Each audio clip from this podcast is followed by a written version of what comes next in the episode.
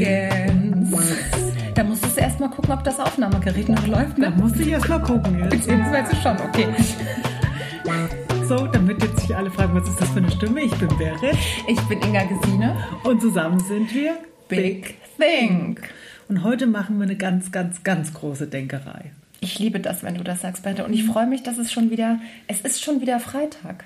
Ja, und weißt du was? Was? Wir haben, glaube ich, fünf, sechs, sieben Wochen nichts mehr veröffentlicht.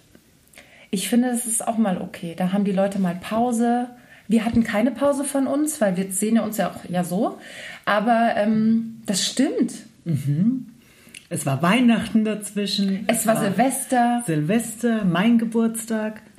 Ach so, hört mal, heute ist ja der, jetzt wenn der live geht, ist der 10.2., da hat ja die, die Inge hat jetzt einen Runden, wenn ihr das hört. Da hat Inga Geburtstag. Ja, das stimmt. Ich habe Geburtstag und ich freue mich, weil ich finde, es ist immer wert, jeden Geburtstag zu feiern. Das stimmt. Du hast ja Geburtstagswoche jetzt und ähm, die haben wir quasi am Sonntag habe ich sie schon eingeläutet. Aber jetzt, wenn jetzt Freitag ist, dann machen wir heute Abend eine richtig geile Sause. So ist es. Aber bevor wir diese Sause machen, Berit, wir haben heute einen ganz besonderen Gast bei uns. Ja. Ich freue mich wahnsinnig, dass er Zeit gefunden hat, mit uns ein bisschen zu quatschen, weil der ist wahnsinnig viel unterwegs. Er ist international. Er hat ähm, nicht nur deutsches Blut in sich, aber er spricht sehr gutes Deutsch. Und ich kenne ihn oder beziehungsweise ich bin ihm vor über 20 Jahren begegnet. Es ist ein kreativer Mensch. Es ist ein fröhlicher Mensch. Es ist ein gut aussehender Mensch. ähm, Mr. Rodriguez, Ruben. Hast du eigentlich einen Doppelnamen, Ruben? Am besten ist, du stellst dich mal selbst vor. Ich habe tatsächlich einen Doppelnamen. Hallo, hier ist äh, Ruben. Äh, wir Spanier, der ich bin, ähm, bekommen immer den Namen unseres Vaters und den Nachnamen unserer Mutter quasi angehängt. Also heiße ich eigentlich offiziell Ruben Rodriguez Alarcon. Oh, das hört sich immer so richtig sexy an, gell? diese spanischen Ich wollte genau, genau das sagen. Ja. Also das ist mal, also lasst euch das mal auf der Zunge zergehen, wer heute mit uns hier talkt. Wie möchtest du denn, dass wir dich ansprechen, Ruben? Mit dem Vornamen bin ich vollkommen zufrieden. der Ruben ist, ähm, habe ich ja schon erwähnt, kreativ unterwegs.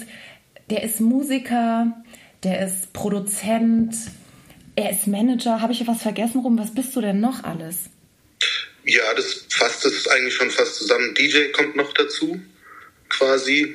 Ähm, aber ja, Musikproduzent, Komponist, Songwriter, ähm, Manager. Ich betreibe eine Agentur, in der ich Künstler betreue, sie mit Auftritten versorge, ähm, ihnen bei ihrem Weg aus ihrem Leben eine Karriere zu machen, sie unterstütze und so weiter und so fort. Also wenn irgendwann Big Think auf Tour geht, wisst ihr, dann ist der, steckt der Ruben dahinter. würdest du auch Podcaster, würdest du auch Podcaster ähm, performen quasi uns? Na, mal gucken. Äh, ich kenne mich tatsächlich mit der Materie Podcast viel zu wenig aus. Ich weiß, dass es Podcasts gibt. Ich könnte theoretisch an einer Hand abzählen, wie viele Podcasts ich in meinem Leben schon gehört habe. So wenig? Tatsächlich, ja. Ach, ich bin so, so, ich glaube, dieses ganze Podcast-Thema ist komplett an mir vorbeigegangen. Das ist ganz, ganz krass. Weil, also mir ist bewusst, dass es eine ganz große Sache ist. Mhm. Und ich glaube, dass es eher daran liegt, dass ich ein sehr visueller Mensch bin. Und äh, ich lüge, ich habe tatsächlich, ich gucke hin und wieder tatsächlich Podcasts, aber für mich ist der Name Podcast dann irgendwie so ein bisschen ein Trugschluss, weil es meistens irgendwelche Podcasts auf YouTube sind, die du mhm. dann halt auch sehen kannst. Und dann ist es für mich dann eher eine Talkrunde, äh, die man sehen kann. Also das ist ja nicht immer ein Interview, manchmal sind es ja auch nur zwei Menschen, die sich die ganze Zeit Woche für Woche unterhalten, aber man sieht sie. Und deswegen ist es für mich dann so, wenn ich an Podcast denke, ist irgendwie der Faktor, ich, ich kann es mir anhören, wie sich mhm. Menschen unterhalten. Ja? Mhm. Und ähm, ja, aber ansonsten tatsächlich bin ich äh, ein, äh, wie nennt man das, Podcast-Boomer. Ein Podcast-Boomer. Ja, also Boomer sind doch diese Generation, die, die sehr weit entfernt von irgendwelchen modernen Sachen unterwegs sind. Da würde ich ja. mich ab heute schon mit einreihen. Dann bin ich jetzt auch ein Boomer. Sind wir drei Boomer? Nein, wir sind keine Boomer. wir sind keine Boomer, auf gar keinen Fall. Also ich bin zumindest mal, was Podcasts anbelangt, ein Boomer. Alle anderen Bereiche, was Fortschritt anbelangt, bin ich dann doch sicherlich hier und da mitgegangen. Das denke ich doch auch. Ja. ja. Also es ist sehr beruhigend und als Tipp, ähm, ich höre Podcasts immer im Zug. Also du kannst es ja im Auto hören, aber wahrscheinlich hörst du dann Musik. Was wann? Tatsächlich höre ich im Auto gar nichts. Nein. Mhm. Ja. Bei mir im Auto ist absolute Stille. Das kann ich aber nachvollziehen. Mhm. Ich höre tatsächlich nur Musik im Auto, wenn es was eigenes von mir ist, was ich dann aber aus Berufszwecken mir anhöre, weil jetzt zum Beispiel ich gerade einen Song im Tonstudio fertig gemacht habe und ich die äh, Hörumgebung bei mir im Auto kenne, was also die Lautsprecher quasi, das ist ein rein technisches Ding. Man sagt immer so unter uns Musikproduzenten, wenn es im Auto geil klingt, dann klingt es überall geil. Mhm. Ähm, und, und ich weiß nicht, warum das der Fall ist, aber zumindest bei Autos, in denen eine hochwertigere Anlage verbaut ist, ist die Basswiedergabe immer extrem. Und somit kann man einigermaßen einschätzen, ob man jetzt äh, soundtechnisch äh, vielleicht ein bisschen übertrieben hat mit dem Bass oder ob man sich noch im grünen Bereich befindet. Das ist so der einzige Aspekt, wann ich Musik anhöre im Auto oder mir schicken irgendwelche Künstler irgendwelche Demos, die ich mir unbedingt anhören soll. Ähm, und meistens, also jetzt im Zeitalter von Social Media und, und Handys und Laptops, früher hat man ja CDs zugeschickt bekommen oder in die Hand gedrückt bekommen. Ähm, mittlerweile klickst du dann halt irgendwie auf einen Soundcloud oder Dropbox-Link und dann hörst du dir das Ding im Auto an. Also ich nutze die Zeit im Auto oft einfach für, für Demos und, und eigene Sachen mir anzuhören, aber das passiert so im Verhältnis, wie oft ich im Auto unterwegs bin und ich dann quasi Musik höre, würde ich mal sagen, hat es einen Anteil Autofahrt 5% von der Autofahrt. Also ansonsten ist es tatsächlich still bei mir im Auto. Mhm. Da ich oft auch unter, alleine unterwegs bin, ist es für mich einfach so auch ein totaler Genuss, Ruhe zu haben. Mhm. Weil die Frage ist ja natürlich berechtigt, warum das so ist. Ähm, ich tatsächlich ansonsten in meinem Leben außerhalb der Autofahrt ständig mit Musik beschallt werde. Mhm. Und dementsprechend nutze ich die Möglichkeit, wenn ich eine Fahrt habe, ähm, ja, keine, bist, keine Musik zu hören. Bist du auf ein bestimmtes Genre fixiert oder ähm, mhm. hast du da einen Blumenstrauß an Musikrichtungen? Ja, ja, ja. Ich würde schon sagen, dass ich, wenn es jetzt um, ums Erschaffen von Musik geht, dass ich schon sehr breit gefächert bin. Mhm. Ähm, wenn ich dem Ganzen irgendwie eine Haube aufsetzen müsste, würde ich schon sagen, dass es hauptsächlich urbane Musik ist. Ähm, mein, Ursprung, mein Ursprung liegt tatsächlich äh, im Hip-Hop. Ich habe jahrelang auch äh, in einer Hip-Hop-Band quasi Musik gemacht. Ähm, da ist schon mein Ursprung, aber da ich auch eine klassische Klavierausbildung habe und, und jahrelang auch Gesangsunterricht hatte und mir das eine oder andere Instrument dann auch noch selber beigebracht habe, würde ich sagen, dass mir Hip-Hop wahrscheinlich dann irgendwann mal so jetzt dieser reine Hip-Hop zu langweilig geworden ist, wo, wo, das, wo die Instrumentale halt eher sehr beat- und basslastig sind und selten jetzt irgendwie andere Instrumente so also wenn, wenn wir jetzt natürlich von dem Hip-Hop aus meiner Jugend reden, mhm. wo dann die Instrumente dann eher eine untergeordnete Rolle spielen.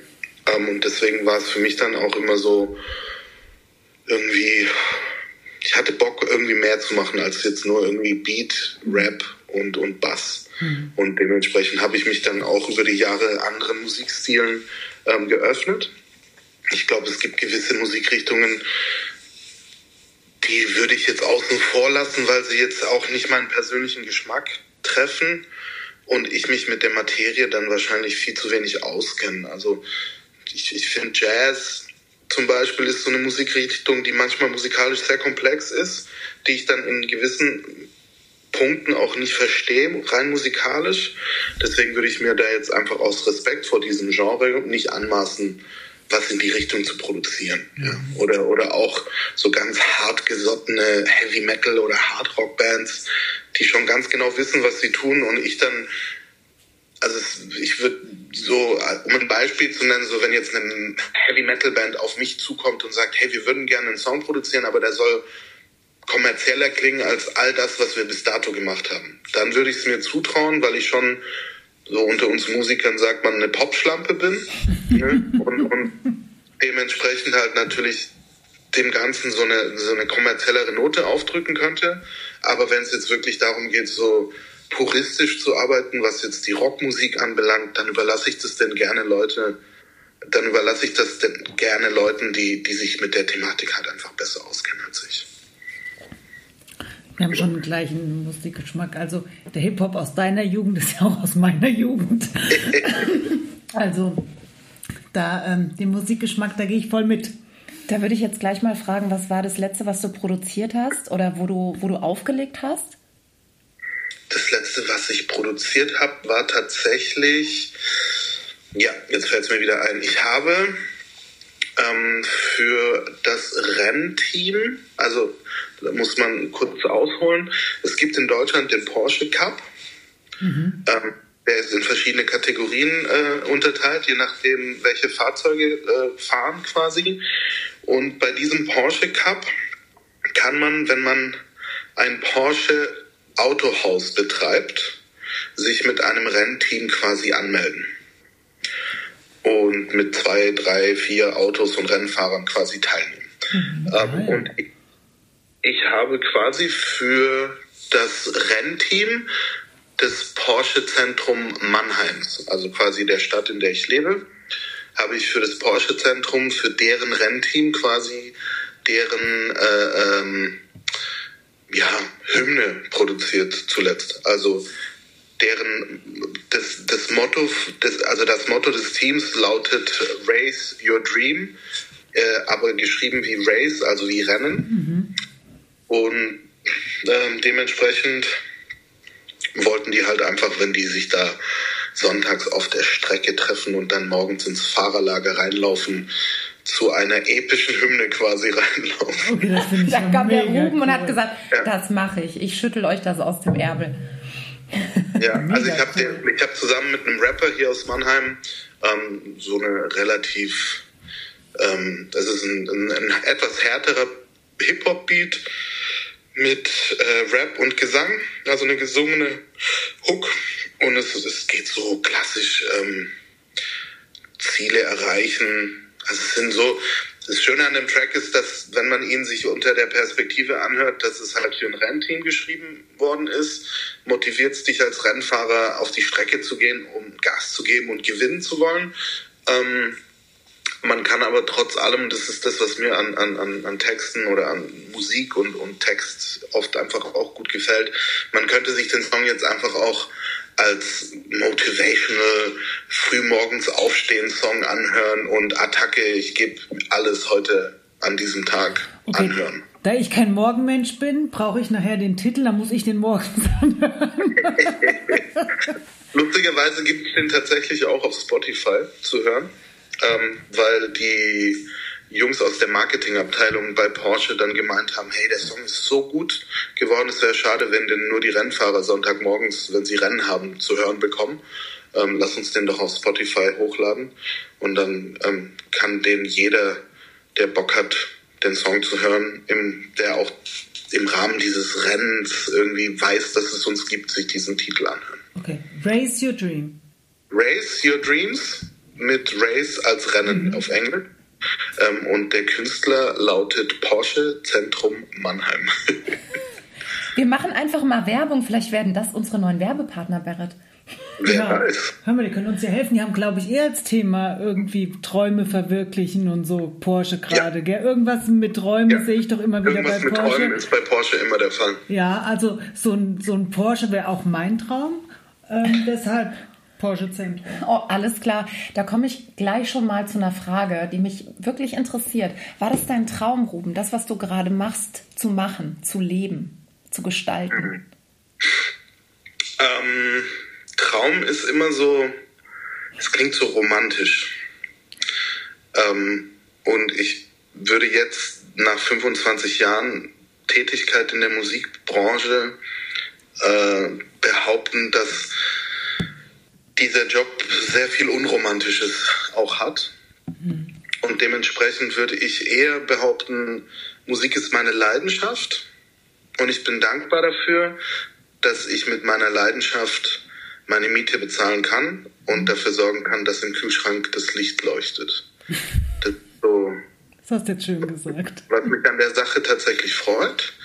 Ähm, mein Traum verwirklichen ich bin, was das anbelangt, eher so, dass ich sage, ähm, wie gesagt, mein Ziel, mein, meine Leidenschaft ist Musik und es war immer mein Ziel, in irgendeiner gearteten Form damit meinen Lebensunterhalt zu bestreiten.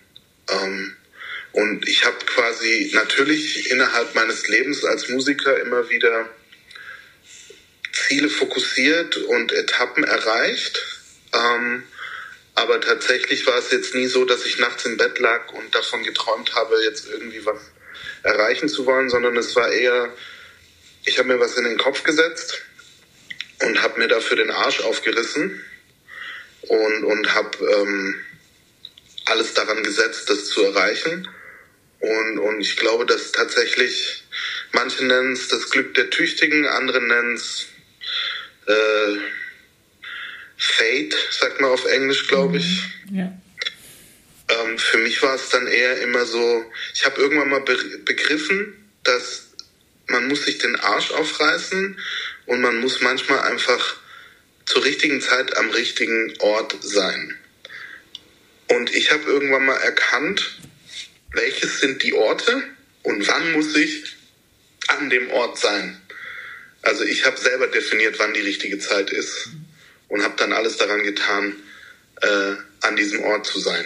Und das sind verschiedene Etappen in meinem Leben gewesen. Ähm, aber auch sich lösen von Dingen, die einen in seinem Leben nicht dahin bringen, wo man hin möchte. Deswegen sage ich, ja, sicherlich von für Außenstehende habe ich mir einen Traum erfüllt. Ähm, aber meine Träume sehen halt jetzt nicht so aus, dass ich sage, so wie Barrett zum Beispiel, mein Traum ist es, irgendwann mal einen Porsche zu fahren, ist halt nicht mein Traum. ne? Mein Traum war, mit, mit tollen Künstlern zusammenzuarbeiten. Ja? Und, und das war ein Traum, wenn man es so ausdrücken möchte, den ich mir tatsächlich auch erfüllt habe. Mhm. Ähm, aber wie gesagt, für mich ist es eher das Thema, es ist Leidenschaft und ich bin dankbar dafür, dass ich diese Leidenschaft ausüben darf. Mhm. Da sprichst du sehr aus Erfahrung, wie man hört. Und das ist sicherlich ein bewegtes Leben, was du da hast. Und Menschen, auf die du triffst aus unterschiedlichen Richtungen. Wie du sagst, es ist deine Leidenschaft. Gibt es da so Künstler, die du dann auch immer wieder begleitest oder triffst? Oder die dich immer wieder ähm, anschreiben und sagen, hey, ich habe wieder Bock mit dir zu arbeiten? Oder ist das da gar nicht so in der Musikbranche? Wie müssen wir uns das vorstellen? Das ist ähm, tatsächlich von Fall zu Fall unterschiedlich. Es gibt Künstler, mit denen arbeite ich schon seit über 20 Jahren zusammen, weil da einfach der Vibe von Anfang an gestimmt hat und ähm, man gemerkt hat, jedes Mal, wenn man sich miteinander hinsetzt, ähm, kommt auch was Schönes bei raus. Ähm, ob das dann erfolgreich ist oder nicht, muss man dann im Nachhinein eher sehen. ähm, und manchmal geht es ja auch gar nicht. Klar. Also in, in, in, im klassischen Sinne so ein, ein, Sänger, der immer wieder mit mir zusammenarbeiten möchte, sondern das ist im Bereich meiner Tätigkeit als Produzent. Ähm, ich bin jetzt kein Multiinstrumentalist, also ich spiele Klavier, ein bisschen Gitarre und, und, und kann natürlich äh, am Rechner, jetzt am Computer, das ist so die Art und Weise, wie ich arbeite. Wie gesagt, da gibt es ja auch in den letzten 25 Jahren ist ja der Fortschritt da durch die Musiklandschaft gewandert, von dass man früher alles irgendwie auf dem Tonband aufgenommen hat und heutzutage arbeitet man halt mittlerweile teilweise mit einem Laptop nur. Ne? Mhm. Ähm, aber das ist so meine Tätigkeit. Ich sitze am Rechner und, und, und komponiere mit meinem Klavier und, und, und nutze eine Software, mit der ich halt einfach Musik entstehen kann entstehen lassen kann. Ähm, nichtsdestotrotz zum Beispiel brauche ich dann, wenn ich eine Gitarre haben möchte, einfach einen geilen Gitarristen, der die einspielt, ja. Oder wenn ich irgendwelche Background Vocals brauche für irgendwelche Titel, an denen ich gerade arbeite, suche ich mir halt gute Background-Sänger, die halt einen guten Job machen. Und da habe ich natürlich über die letzten 20 Jahre mir so einen Pool an Musikern äh, zur Seite gestellt, auf die ich immer und immer und immer wieder zurückgreife. Und da gibt es tatsächlich Leute, die mich schon seit über 10, 15 Jahren begleiten, mit denen ich immer wieder regelmäßig zusammenarbeite. Und dann gibt es auch tatsächlich Leute, die dann halt mit denen arbeitest du einmal zusammen. Und für das Projekt hat es auch gepasst. Und dann ergibt sich aber jetzt irgendwie kein zweites Projekt, wo es dann halt irgendwie passen oder oder oder keine Ahnung, ist mal für einen Laien erklärt. Ich, ich habe mal ausnahmsweise eine Rocknummer produziert und habe mit einem super tollen Rock-Drummer gearbeitet und danach habe ich nie wieder eine Rocknummer produziert und dieser Rock Drummer ist halt spezialisiert auf Rockmusik. Und die anderen Drummer, mit denen ich dann halt normalerweise arbeite, das sind halt Popmusik oder Hip-Hop-Drummer. Deswegen arbeite ich halt regelmäßiger mit denen, weil ich halt auch eher in dieser Musikrichtung arbeite. Mhm. Ähm, so kann man sich das ungefähr vorstellen. Und natürlich gibt es dann auch das klassische Phänomen, nur weil man Musiker sind, ja, also nur, mal, nur weil es Musiker sind, heißt es nicht automatisch, dass man auf einer Wellenlänge ist, auch menschlich. Ja? Mhm. Und für mich ist es ich, ich sage das immer so ein bisschen grob, aber für mich ist ähm, Musik machen auch eine ganz intime Sache, die ich auch mit Sex vergleiche. Mhm. Und ich fick halt nicht mit jedem. ich liebe Wenn ich das so sagen darf. Das darfst du. Das darfst du so sagen, auf jeden Sonst hätte Fall. ich gesagt, ich gehe halt nicht mit jedem ins Bett. Bei uns darf man hier alles sagen. Darf man alles sagen und ja. ist unser Podcast. Ist ja wir machen das auch nicht, wir ficken auch nicht mit jedem. So ist es. nee, aber das ist, das ist für mich eine völlig normale Angelegenheit, weil ich mir einfach denke, ich habe mir diesen Beruf bis zu einem gewissen Grad ausgesucht. Also ich habe eine Entscheidung getroffen, das machen zu wollen. Hatte dann das Glück, damit auch äh, erfolgreich zu sein und davon leben zu können. Und eine Sache, die ich an diesem Beruf und an diesem Selbstständigsein halt tatsächlich über alles liebe, ist die Tatsache, dass ich entscheiden kann, mit wem ich zusammenarbeiten möchte und mit wem ich nicht zusammenarbeiten möchte. Was eine das Freiheit.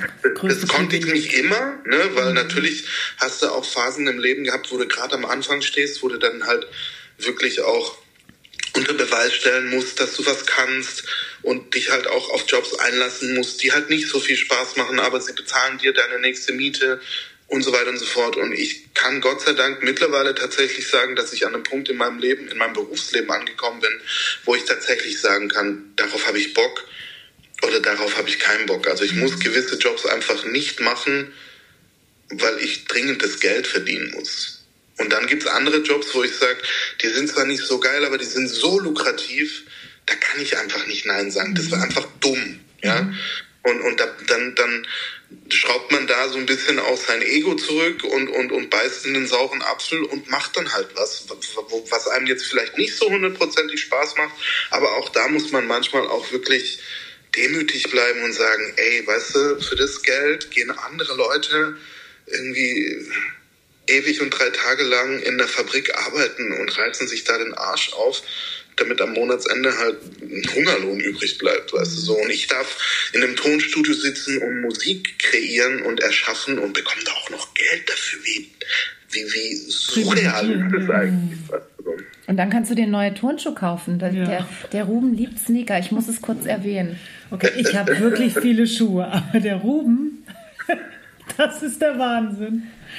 Ich, ist das deine Geldanlage? Ist das deine Altersvorsorge? Es ist eine Geldanlage bis zu einem gewissen Grad, weil da teilweise auch wirklich Schuhe dabei sind, die mittlerweile schon echt einiges wert sind. Und wenn man bedenkt, ne, wenn man sich mal ein paar Schuhe gekauft hat für 150 Euro und die dann auf irgendwelchen Tauschbörsen mittlerweile 6000 Euro wert sind, dann mhm. ist es halt schon eine extreme Gewinnmaximierung, wenn man die dann verkauft. Ähm, aber es ist tatsächlich auch so, dass das so ein bisschen noch so ein Überbleibsel aus meiner Jugend ist. Ich habe früher äh, äh, im, im Basketballverein gespielt und natürlich in den 90er Jahren gab es nur einen, das war Michael Jordan und dementsprechend waren das natürlich auch die Schuhe, die jeder haben wollte und ich habe irgendwann mal tatsächlich angefangen, mir, mir Schuhe zu kaufen und, und ich habe eine Phase gehabt, wo ich tatsächlich wirklich sehr viele Schuhe gekauft habe. Also da war es teilweise so, dass ich mir im Monat so sechs, sieben, acht, neun Paar Schuhe gekauft habe.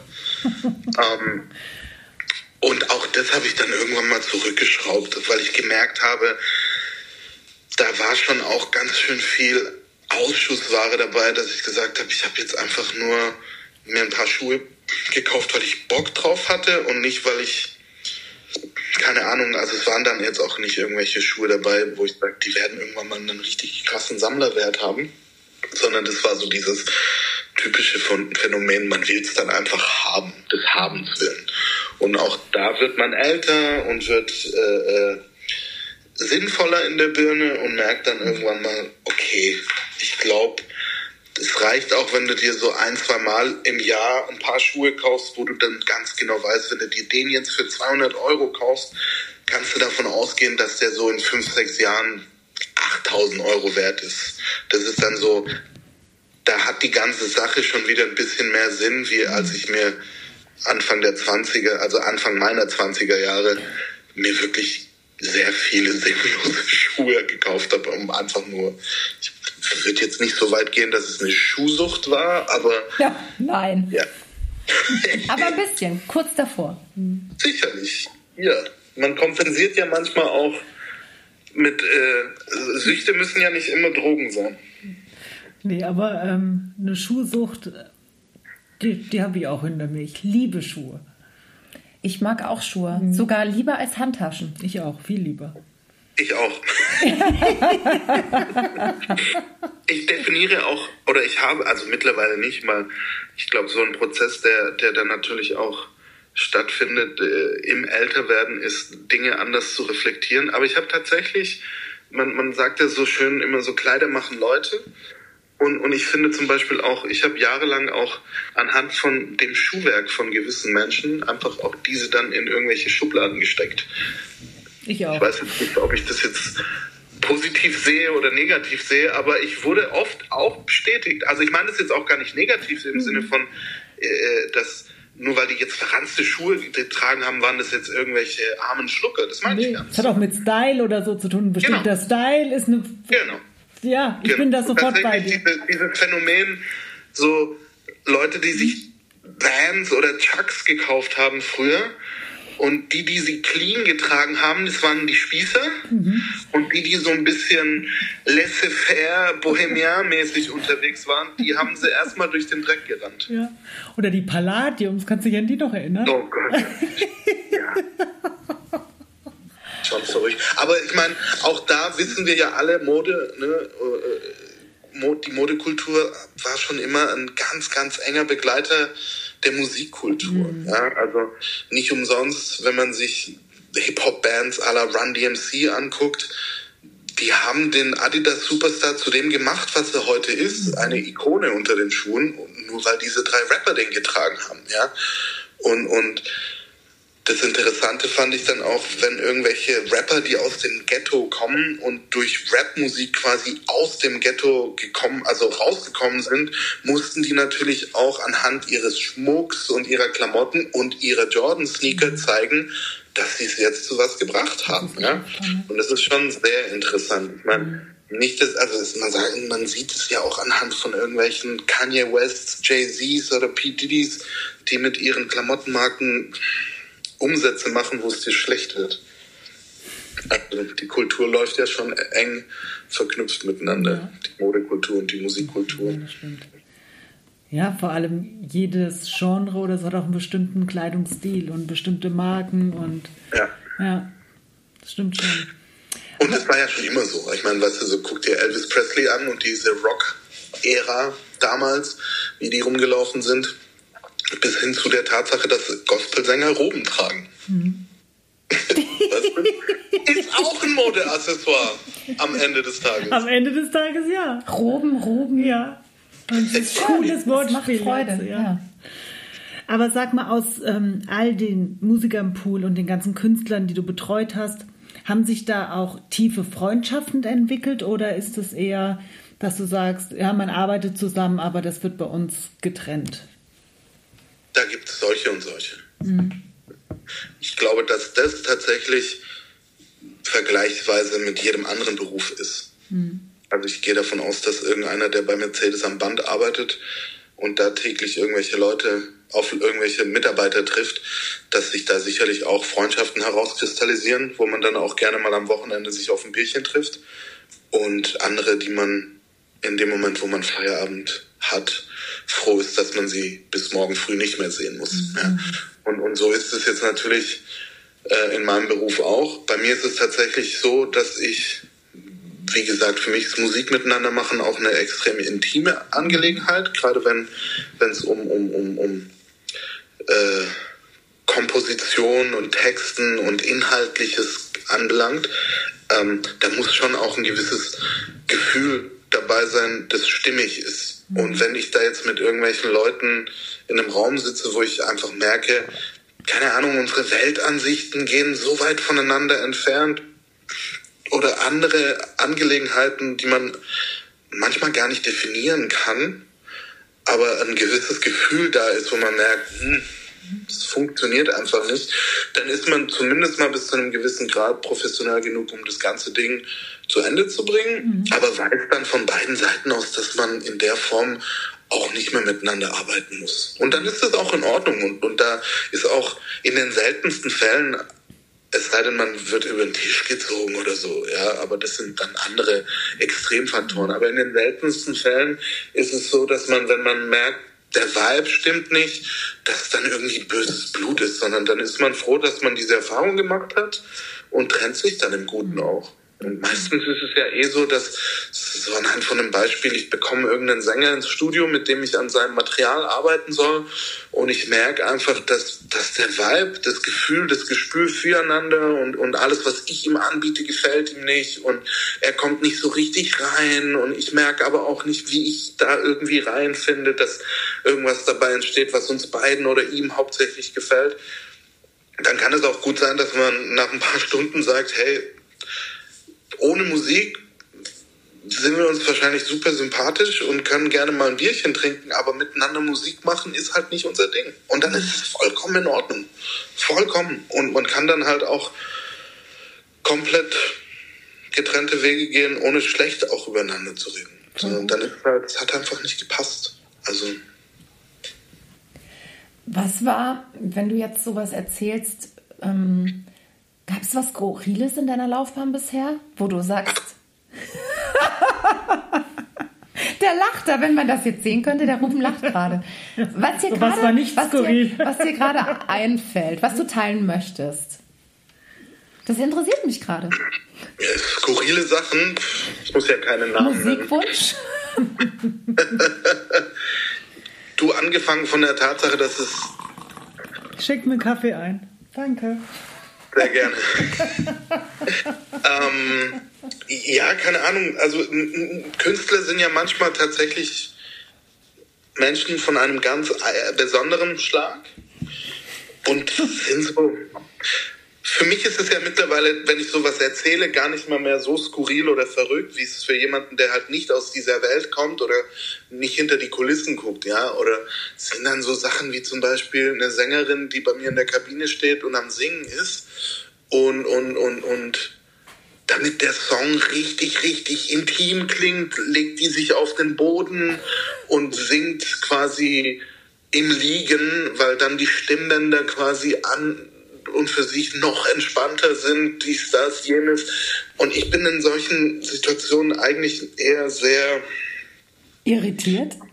Gar nicht mal irritiert, sondern ich bin eher so, laber keine Scheiße, stell dich hin und sing jetzt, Alter. Das hat Whitney auch gemacht. Die Berit und ich, wir waren in dem Whitney-Film. Oh, war der gut. Der war, war der wirklich gut. empfehlenswert. Ähm, äh, kurzer Abstecher dazu. Und da hat man auch so ein bisschen darstellend natürlich gesehen, wie war es wohl damals im Studio und wie wurde Whitney zu Whitney.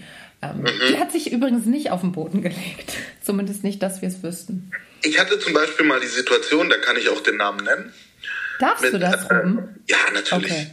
Das ist gar kein Problem. Dazu sind wir viel zu gut befreundet, als dass ich das nicht sagen dürfte. Also ich mit der Sängerin.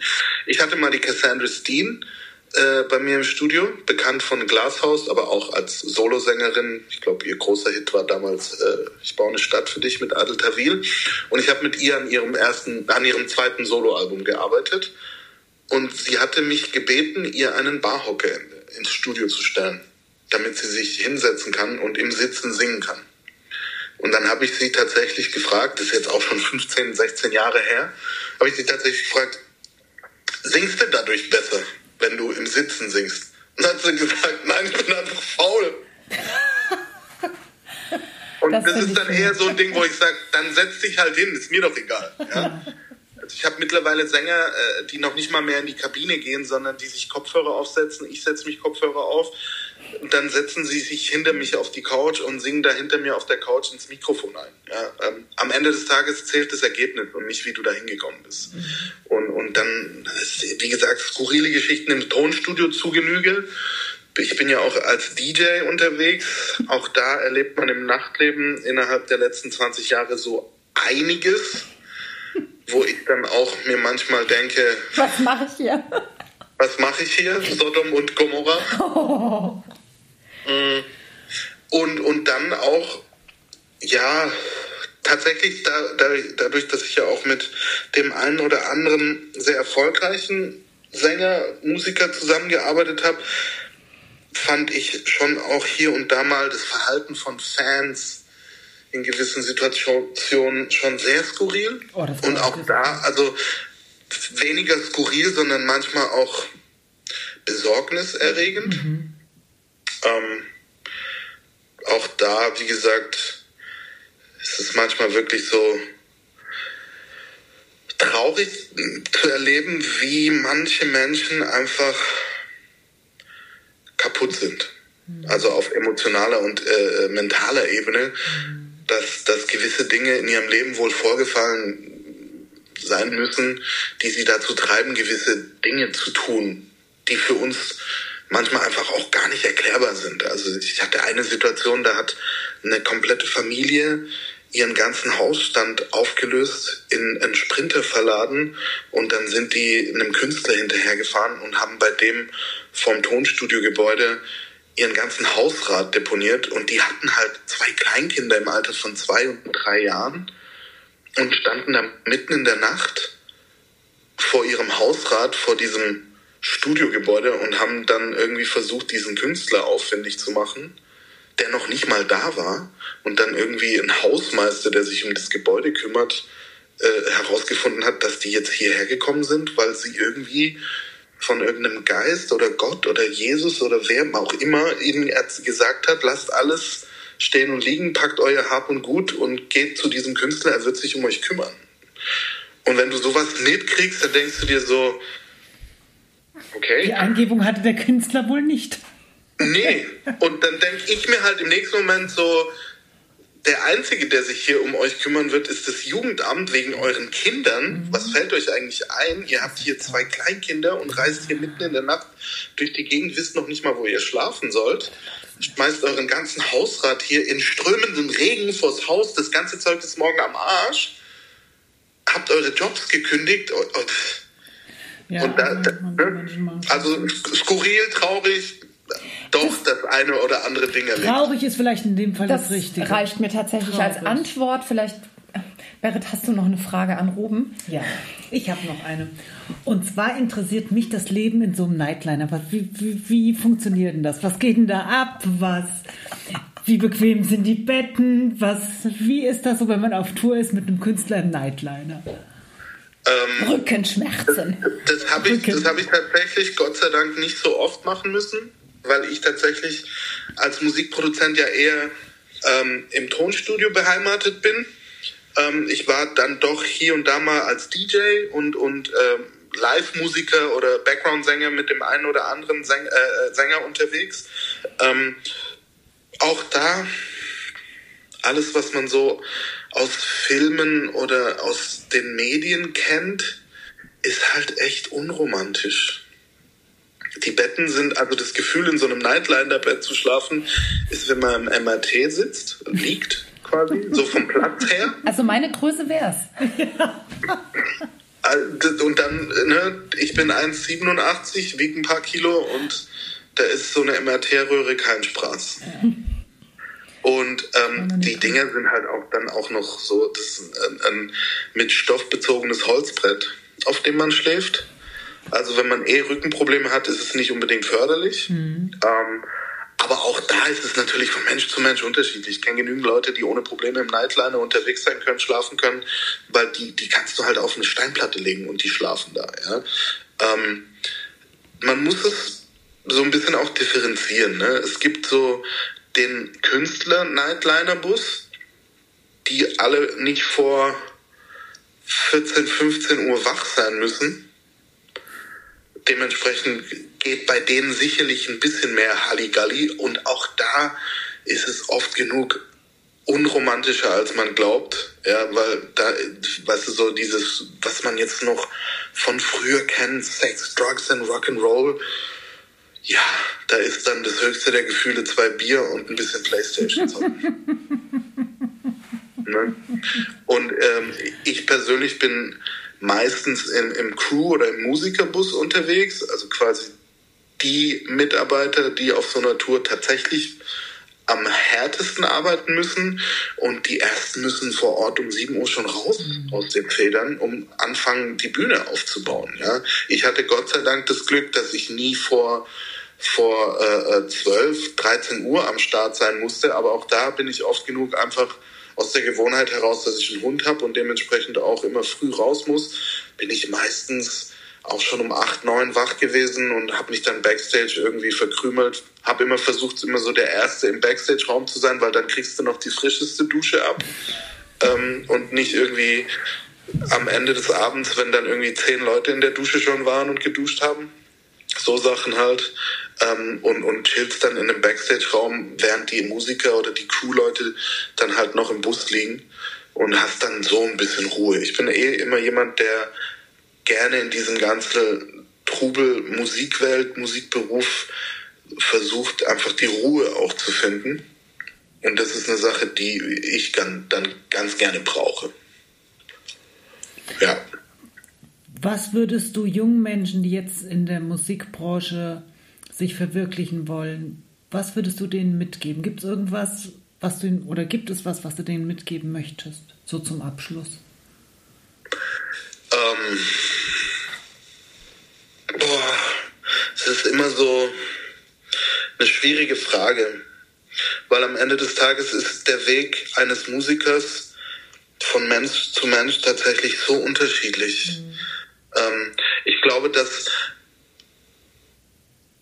bedingt durch die Tatsache, dass wir heutzutage in einer Welt leben, in der durch Internet, Handys, Laptops, wie auch immer, eine extreme Informationsvielfalt schon vorhanden ist. Ja, ich muss, ich muss tatsächlich, wenn ich jetzt den Vergleich ziehe zu früher, vor, vor 25 Jahren, als ich angefangen habe, Musik zu machen, als es noch kein Internet gab. Das höchste der Gefühle war halt ein bisschen Fernsehen und Radio und Zeitschriften.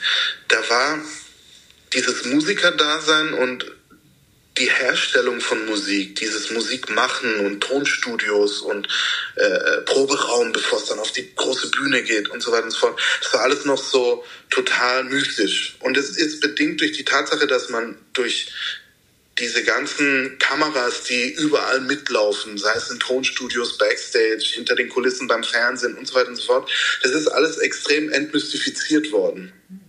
Und dementsprechend wissen eigentlich schon die meisten Leute, die sich für den Beruf interessieren, schon ganz genau, was hinter den Kulissen passiert.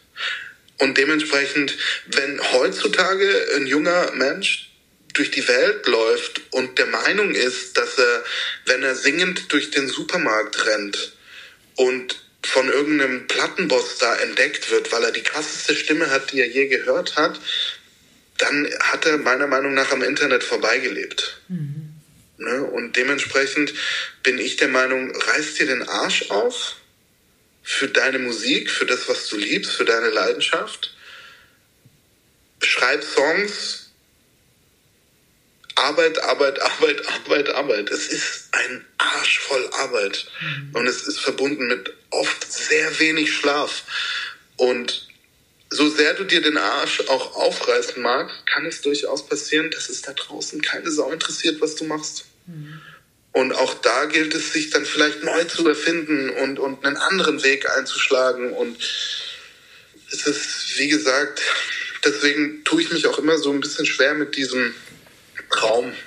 Da geht ein Traum in Erfüllung. Aber meistens gehen Träume dann nur in Erfüllung, wenn du auch dazu bereit bist, dir für deine, also ne, das Wort Leidenschaft mhm. beinhaltet das mhm. Wort Leid. Mhm. Und das ist die Leidenschaft, die Leidenschaft. Mhm. Ne? Und dementsprechend glaube ich, dass wenn, wenn dir nicht bewusst ist als Künstler in egal welchem Bereich, sei es jetzt Musik, Schauspiel, bildende Kunst, dass du dir dafür den Arsch aufreißen musst. Weil für mich ist es tatsächlich so, erfolgreich als Künstler zu sein, ist wie im Lotto zu gewinnen. Und wenn du irgendwo bei Google mal statistisch gesehen eingibst, wie hoch die Wahrscheinlichkeit ist, dass du im Lotto gewinnst, dann ist sie relativ gering. Und dementsprechend muss dir das als Künstler, als Musiker auch bewusst sein, dass die Wahrscheinlichkeit, dass du damit extrem erfolgreich sein kannst, dass die relativ klein ist. Und nichtsdestotrotz und das ist wiederum ein Aspekt, den ich dann halt einfach vielen auf den Weg mitgebe. Kannst du mit deiner Tätigkeit als Musiker trotzdem in der Lage sein, äh, deinen Lebensunterhalt mit zu verdienen, weil es zusätzlich zu diesem Superstar, der da auf der Bühne steht, ein riesengroßes Umfeld gibt an Menschen, die dafür sorgen, dass der da oben auf der Bühne stehen kann oder die dafür sorgen, dass er im Tonstudio steht und singen kann. Und, und manchmal muss man sich einfach darüber Gedanken machen, vielleicht bist du nicht dazu auserkoren, der krasse Künstler zu sein, der da oben auf der Bühne steht, aber vielleicht bist du ein richtig krasser Gitarrist, der in der Woche zehnmal ins Tonstudio rennen kann und dort bei irgendwelchen tollen Produktionen mitspielen kann mhm. und denen so deine Dienste anbieten kannst und du dir so deinen Lebensunterhalt verdienen kannst. Ja? Also da auch selbstkritisch sein und sich selber prüfen. Mhm. Und, und offen sein, ja offen. Auch genau. Ja.